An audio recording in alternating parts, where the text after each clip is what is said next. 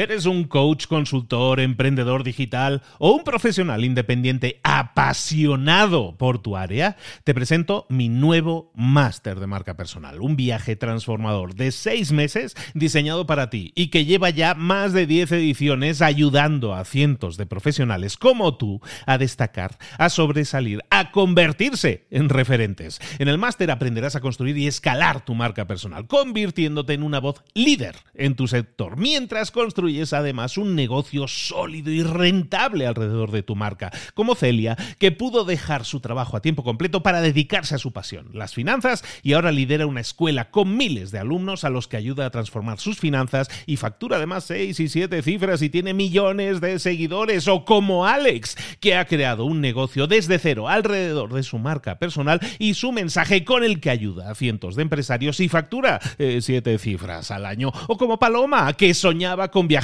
por el mundo y que ahora vive como nómada digital con cientos de miles de seguidores y más de 17.000 alumnos. Gracias al máster, su sueño pasó de ser una idea a una realidad rentable y reconocida.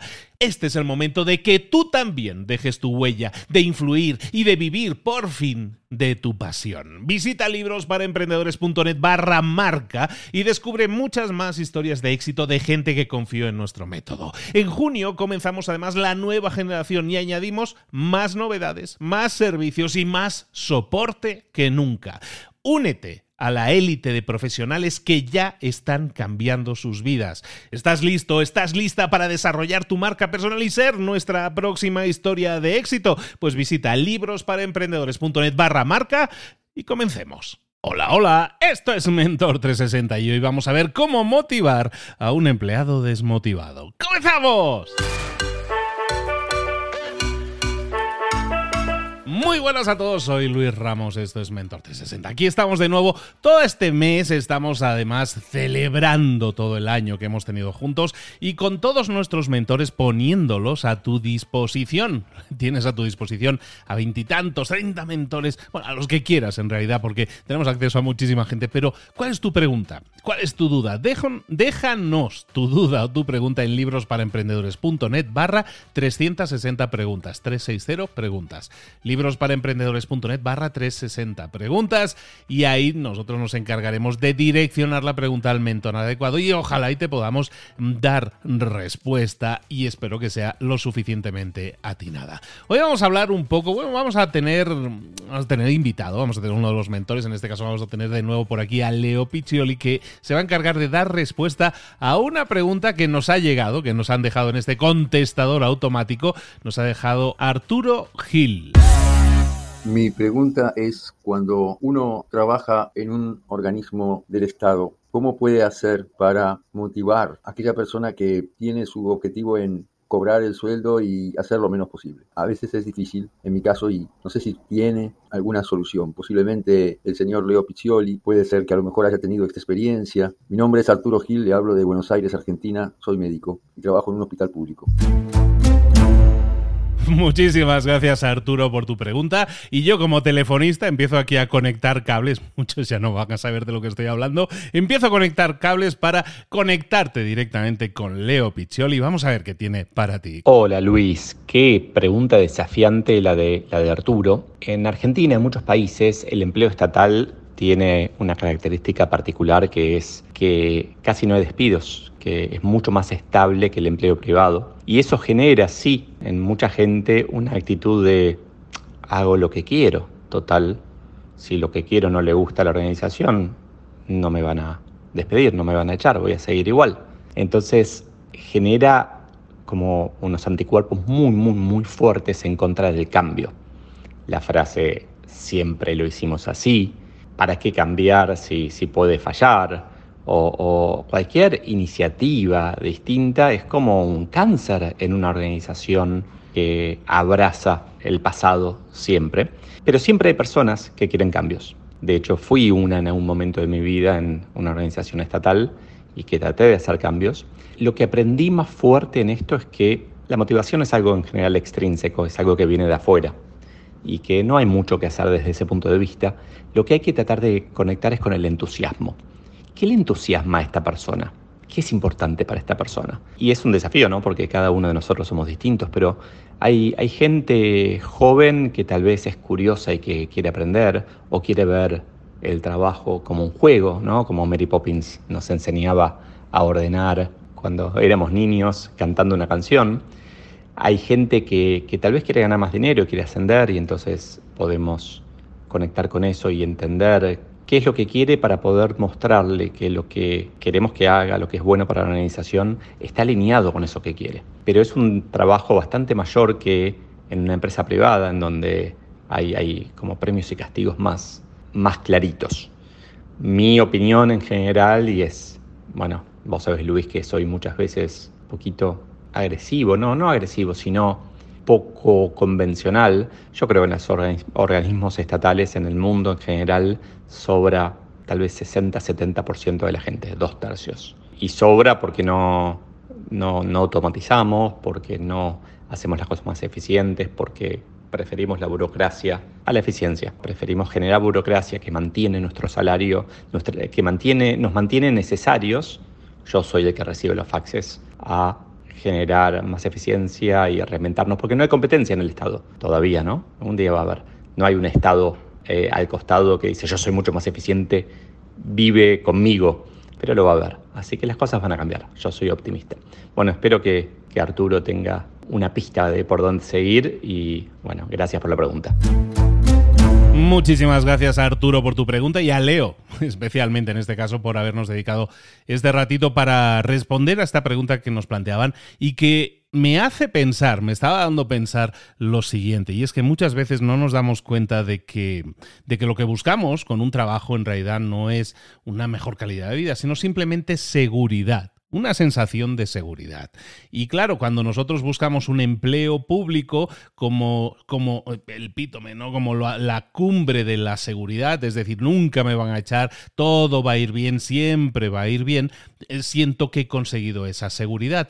Muchas veces al buscar la seguridad, estamos sacrificando nuestra realización personal, sentirnos realizados porque preferimos sentirnos seguros a intentar sentirnos más felices. Pero ¿qué pasaría si la, lo que consideramos el trabajo seguro, eh, a lo mejor antes era trabajar en un banco, trabajar en el gobierno, todo lo consideramos como algo seguro, ¿qué pasaría si no lo fuera? Leo lo estaba mencionando ahora, estaba hablando de que a lo mejor pronto hay un estado al lado del tuyo en el cual la oferta es mejor, ¿no? La optimización de, recursos para darte a ti un mejor servicio, que al final es lo que hace un Estado, estar al servicio de las personas, pues a lo mejor el Estado que hay al lado lo hace mejor. y eso te invita a irte a ese Estado. Al final vamos a tener competencia entre países, probablemente ya la tenemos. De hecho, muchas veces escuchamos de youtubers o de gente influencer que se va, como pueden vivir de forma online, ¿no? Trabajar de forma online, lo que hacen es vivir vivir de forma remota y se van a vivir a Bali o se van a vivir a otro país en el cual además las condiciones económicas, los impuestos y muchas otras cosas suelen ser mejores. Entonces, ¿Esto dónde nos deja? Nos deja en esa búsqueda que estaba diciéndote eh, que tiene que ver con la seguridad, con la búsqueda de seguridad y sacrificar un poco nuestra realización personal. Yo creo, yo creo, y esto es muy personal, aunque estoy muy de acuerdo con lo que dice Leo, eh, efectivamente, yo creo que los trabajos, los empleos, como nosotros los conocemos y que creíamos que eran tan seguros, quizás no lo sean tanto. Mm, a lo mejor dices, no, yo soy camionero y voy a tener trabajo toda la vida. Y luego resulta que ves noticias de Elon Musk que está creando camiones que se conducen solos.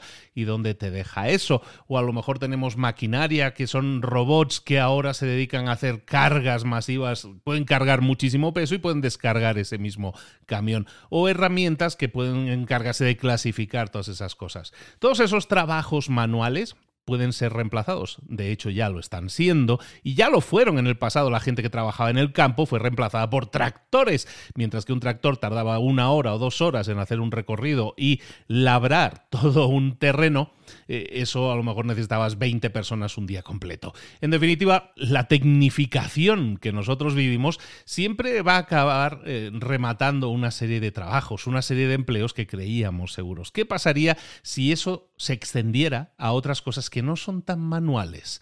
Eh, sí, decimos los camioneros, bueno, pero que a lo mejor no nos toca directamente, o los coches que se conducen solos, bueno, tampoco no nos toca directamente, ¿no? Porque no soy taxista o porque no llevo un autobús. Pero ¿qué pasaría si habláramos de los abogados?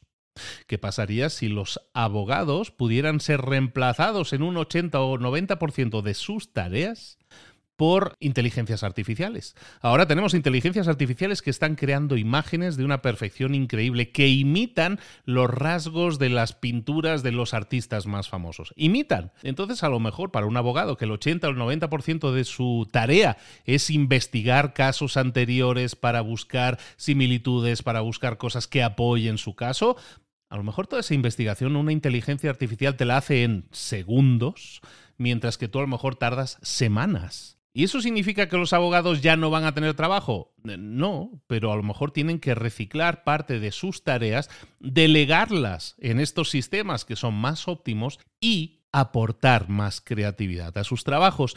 Yo creo que lo que el futuro nos espera es brillante, porque es un futuro en que los seres humanos vamos a desarrollar, vamos a tener que desarrollar más nuestra creatividad. Y eso va a ser bueno, porque en lo que somos buenos los seres humanos no es en cargar cosas. En lo que somos buenos los seres humanos no es en conducir coches o camiones. En lo que somos buenos es en ser creativos. Y cuanta más gente se dedique a ser creativo, mejor. Y a lo mejor eso implica, como estaba comentando Leo, menos trabajadores públicos. Pues probablemente sí. Y qué bien que así sea, porque esas personas que lo que estaban buscando es seguridad, pero a lo mejor sacrificaban su calidad de vida, a lo mejor se ven obligados a buscar una mejor calidad de vida. Y aunque, claro, eso al principio nos puede hacer sentir inseguros, porque teníamos seguridad, pero no calidad, no teníamos una realización personal, a lo mejor ganamos en inseguridad laboral, y eso yo creo que va a ser beneficioso para aumentar nuestra creatividad y desarrollar las habilidades en las que, como seres humanos, creo que somos brillantes, como es en buscar soluciones, en crear cosas y en buscar nuevas alternativas. Todavía las inteligencias artificiales a lo mejor no nos alcanzan en eso y es ahí donde existe un gran futuro, en ser más creativos, en buscar soluciones alternativas. ¿Esto qué significa? Que para alguien que trabaja con un empleo público, como es el tema que estábamos tratando hoy,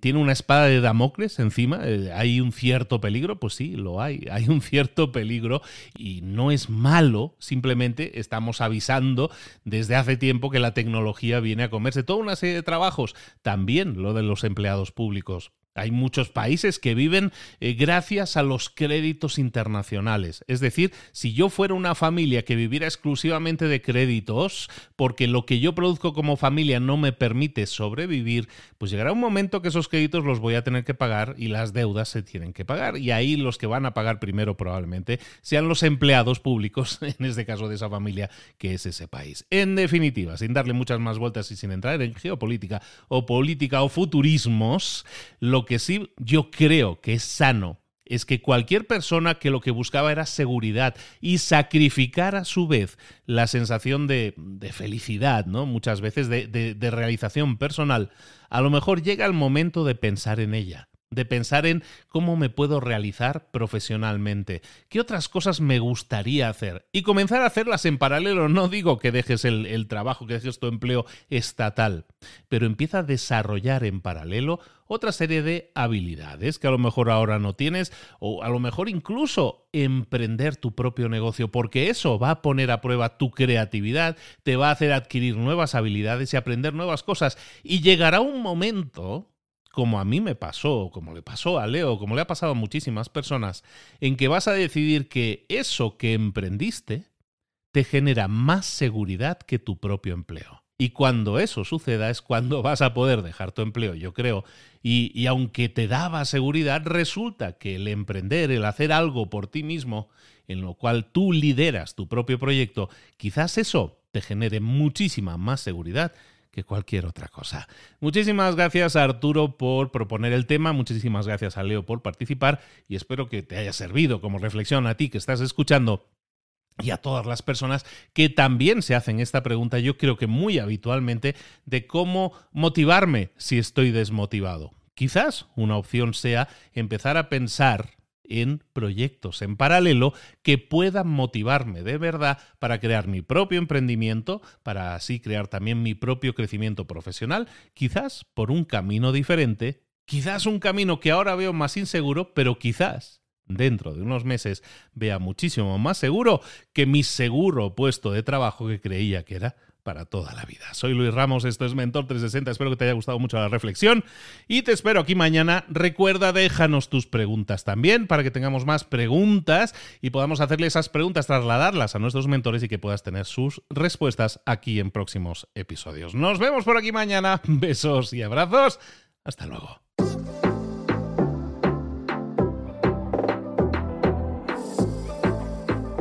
Y ahora pregúntate, ¿en qué quiero mejorar hoy? No intentes hacerlo todo de golpe, todo en un día. Piensa, ¿cuál es el primer paso que puedes dar ahora mismo? En este momento, quizás. A lo mejor te lleva dos minutos hacerlo. Si es así, ¿por qué no empezar a hacerlo ahora? ¿Por qué no empezar a hacerlo ya, en este momento?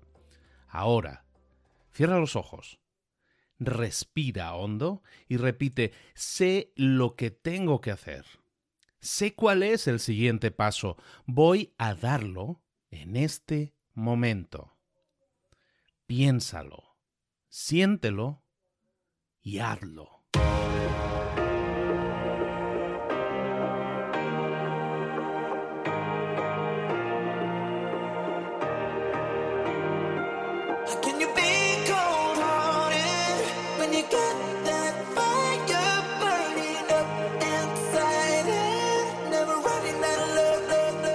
Muchas cosas de las que hemos visto hoy ya las sabes. La mayoría del conocimiento que compartimos aquí ya lo sabes.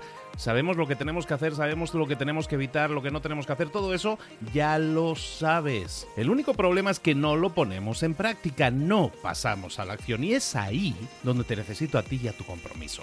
Si una sola de las ideas que hemos comentado hoy resuena en ti, te llama a ponerla en práctica, entonces, define el paso más pequeño posible, el gesto más mínimo, y hazlo ahora mismo.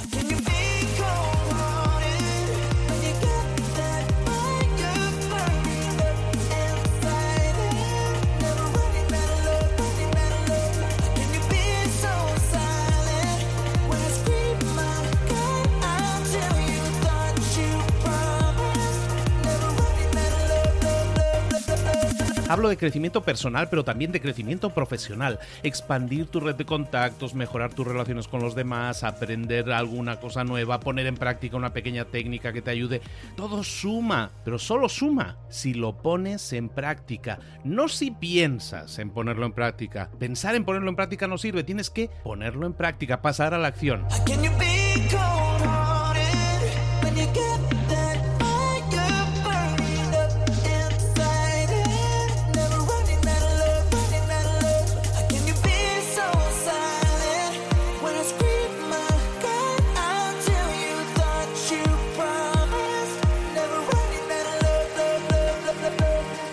Acuérdate de este ingrediente secreto también. El ingrediente secreto es la actitud. Tu actitud. Tu actitud transmite. Si sales a la calle con ganas, la gente lo va a notar.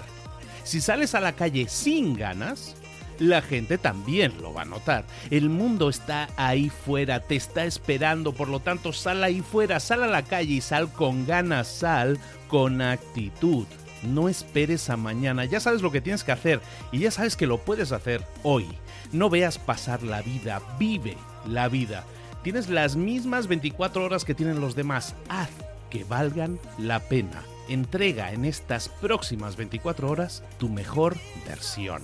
Te esperamos aquí mañana para continuar creciendo. Te esperamos aquí mañana con más mentores, pero el día de hoy está completito delante de ti. Así que ponte en pie pisa fuerte, respira hondo, sal ahí fuera y conquista tu día. ¿Eres un coach, consultor, emprendedor digital o un profesional independiente apasionado por tu área? Te presento mi nuevo máster de marca personal, un viaje transformador de seis meses diseñado para ti y que lleva ya más de 10 ediciones ayudando a cientos de profesionales como tú a destacar, a sobresalir, a convertirse en referentes. En el máster aprenderás a construir y escalar tu marca personal, convirtiéndote en una voz líder en tu sector, mientras construyes es además un negocio sólido y rentable alrededor de tu marca, como Celia, que pudo dejar su trabajo a tiempo completo para dedicarse a su pasión, las finanzas, y ahora lidera una escuela con miles de alumnos a los que ayuda a transformar sus finanzas y factura además seis y siete cifras y tiene millones de seguidores, o como Alex, que ha creado un negocio desde cero alrededor de su marca personal y su mensaje con el que ayuda a cientos de empresarios y factura eh, siete cifras al año, o como Paloma, que soñaba con viajar por el mundo y que ahora vive como nómada digital con cientos de miles de seguidores y más de 17.000 alumnos. Gracias al máster, su sueño pasó de ser una idea a una realidad rentable y reconocida.